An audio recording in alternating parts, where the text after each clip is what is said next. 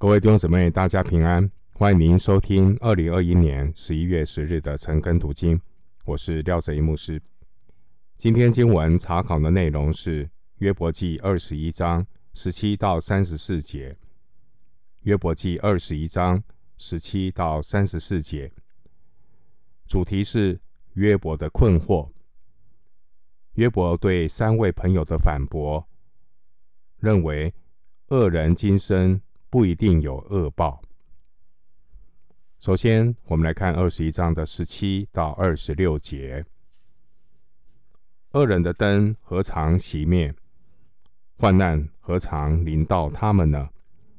神何尝发怒，向他们分散灾祸呢？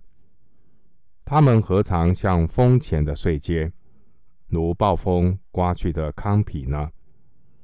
你们说。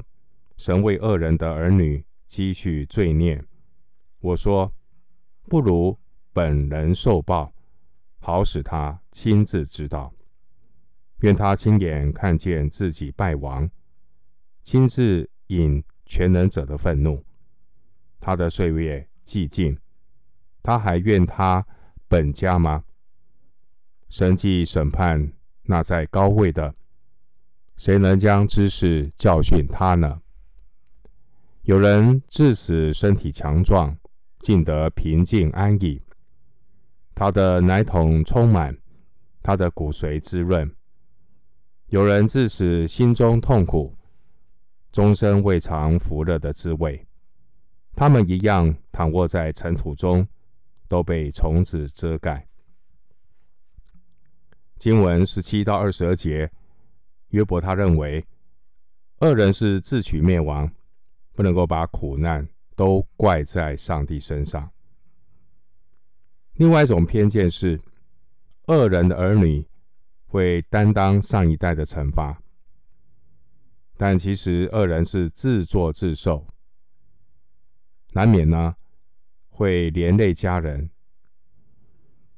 经文的二十三到二十六节，约伯的朋友认为死亡是恶人所得最大的刑罚。但在约伯看来，他认为恶人、善人都一样，都难逃一死。经文十九节，约伯三位朋友认为，那些恶人虽然寿终正寝，但他们的罪孽必将报应在自己儿女身上。但约伯认为，这样的说法是助长罪孽。恶人应该是自作自受，否则人死后，他的儿女如何，其实也与恶人无关。经文二十一节说，他的岁月既尽，他还顾他本家吗？意思是，恶人死后，根本不会去理会自己的后代是否会遭报。人都死了，还有。时间去顾暇这些关于后代的事情吗？二十二节说：“神既审判那在高位的，谁还将知识教训他呢？”意思是，人不能够用神为恶人儿女积蓄罪孽这一种牵强的说法来替神解释。约伯三位朋友说：“恶人是不会亨通的。”但约伯反驳他们，他看到恶人的确有诸事亨通的这样的一个情况。约伯的朋友回答：即便恶人会亨通，也不会太久。他们说恶人的亮光必要熄灭。但今天经文十七节，约伯反驳：恶人的灯何尝熄灭？约伯的朋友们认为，恶人的后代会遭到报应，而约伯认为这种说法是鼓励犯罪，因为恶人根本不会在乎后代是否遭到报应。所以呢，经文十九节，约伯说：“不如本人受报，好使他亲自知道。”那这才算是公义的审判。在旧约圣经耶利米书三十一章三十节，以西结书十八章二节，上帝也说：“个人必因自己的罪死亡。凡吃酸葡萄的，自己的牙必酸倒。”耶利米书三十一章三十节，以西结书十八章二节。今天的经文十七到二十六节。在这段经文里面，并不是说好人总是受苦，恶人总是亨通。约伯的说法是不一定。三位朋友太绝对化自己的想法。约伯三位朋友认为，一人总是亨通，恶人总是失败。但约伯看得更广。人生其实比这更复杂。人遭遇祸福与他的善恶不一定有直接的关系。恶人也可能到死的时候身体很强壮，非常的平安顺利。义人可能临死的时候很痛苦，可能一生没有尝到福乐的滋味。但不管是义人、恶人，最终都难逃一死。死亡对每个人的判决都是一样的。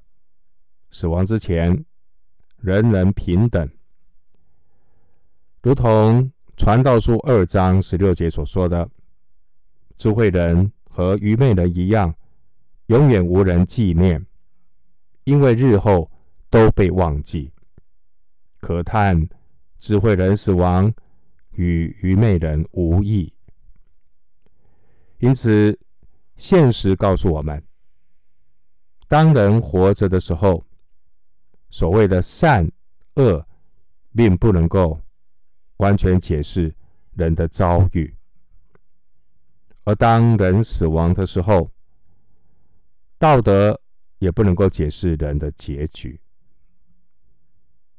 这也是约伯和人类共同的困惑。道德好的人不一定好使，作恶多端的人，他可能歹活，可能也善终。这些都是约伯的困惑，也是人类的困惑。我们继续来看约伯记二十一章二十七到三十三节。我知道你们的意思，并诬害我的计谋。你们说，霸者的房屋在哪里？恶人住过的帐篷在哪里？你们岂没有询问过路人吗？不知道他们所引的证据吗？就是恶人在祸患的日子得存留，在发怒的日子得逃脱。他所行的。有谁当面给他说明？他所做的，有谁报应他呢？然而，他要被抬到营地，并有人看守坟墓。他要以谷中的土块为甘甜，在他以前去的无数，在他以后去的更多。约伯知道他的朋友。在描述恶人的命运，心中想什么？约伯呢？他这三位朋友认定了恶人一定会受苦。那他们眼前的约伯正在受苦，因此啊，约伯三个朋友认定约伯一定是一个恶人，所以才会遭受苦难。然而呢，人类共同的经验、观察，推翻了三个朋友这种单一的理论。约伯说：“如果三个朋友去询问任何一个过路的人，他们将会把他们所观察到的经验告诉他们。什么经验呢？日光之下，我们看到一个现象：恶人在祸患的日子得以存留，而恶人的所作所为，也没有人给他当面说明，也没有人会为他所做的向他报复。今天我们就是活在这样的一个时代的里面，恶人越加的兴旺，一人活在苦难的环境当中。要如何的来面对呢？旧约先知给我们的答案是：一人必因信而生，所以非常重要的，一人在这个患难的日子里面，你要警醒、坚定的依靠神，不要为作恶的心怀不平。这些作恶的人，你看到他死后啊。坟墓很大，修得很大，甚至有人看守。经文二十七节那个诬害原文是错误的对待。二十七节的经文说：“我知道你们的意思，并诬害我的计谋。”这是指约伯，他知道三位朋友的想法并不诚实。三位朋友的逻辑是：恶人才会受苦。这是一种肤浅的论调。三位朋友以约伯的苦难来断定约伯必定是恶人，因为恶人才会受苦。其实，三位朋友的论调是肤浅的，虽然讲的头头是道，不过是装腔作势、自圆其说。经文二十八到三十节，约伯反驳他三位朋友的论调，就是恶人不一定有恶报。约伯说：“你问任何一个过路的人，都可以证明这个事实。”约伯说：“你没有观察到很多霸者的房屋，恶人住过的帐篷。”都还存留的好好吗？正说明经文第三十节约伯所说的：恶人在祸患的日子得存留，在发怒的日子得逃脱。这三位朋友用“恶人必有恶报”来解释约伯的苦难。哦，约伯，你的苦难是因为你犯罪。约伯说：“不见得，很多恶人过得很好。”所以约伯以“恶人不见得有恶报”来反驳三位朋友的偏见。经文三十一节说：“他所行的，有谁当面给他说明？他所做的，有谁报应他呢？”这是指那些恶人生前并没有遭到报应。当然了，这也是神允许发生的。可是对约伯来讲，是令人困惑的事。比勒达断言恶人在地上必然灭亡，他的名字在街上也不存留。但约伯却看到，其实有些恶人，他们被抬到营地。并且有人看守坟墓，三十二节，也就是说，约伯看到有一些恶人死后背脊哀荣，送病的行列浩浩荡荡。经文三十三节说：“以谷中的土块为甘甜”，这是比喻恶人会安然去世，甚至无灾无病。这又怎么解释呢？三十三节说，在他以先去的无数，在他以后去的更多。这是指恶人的善终。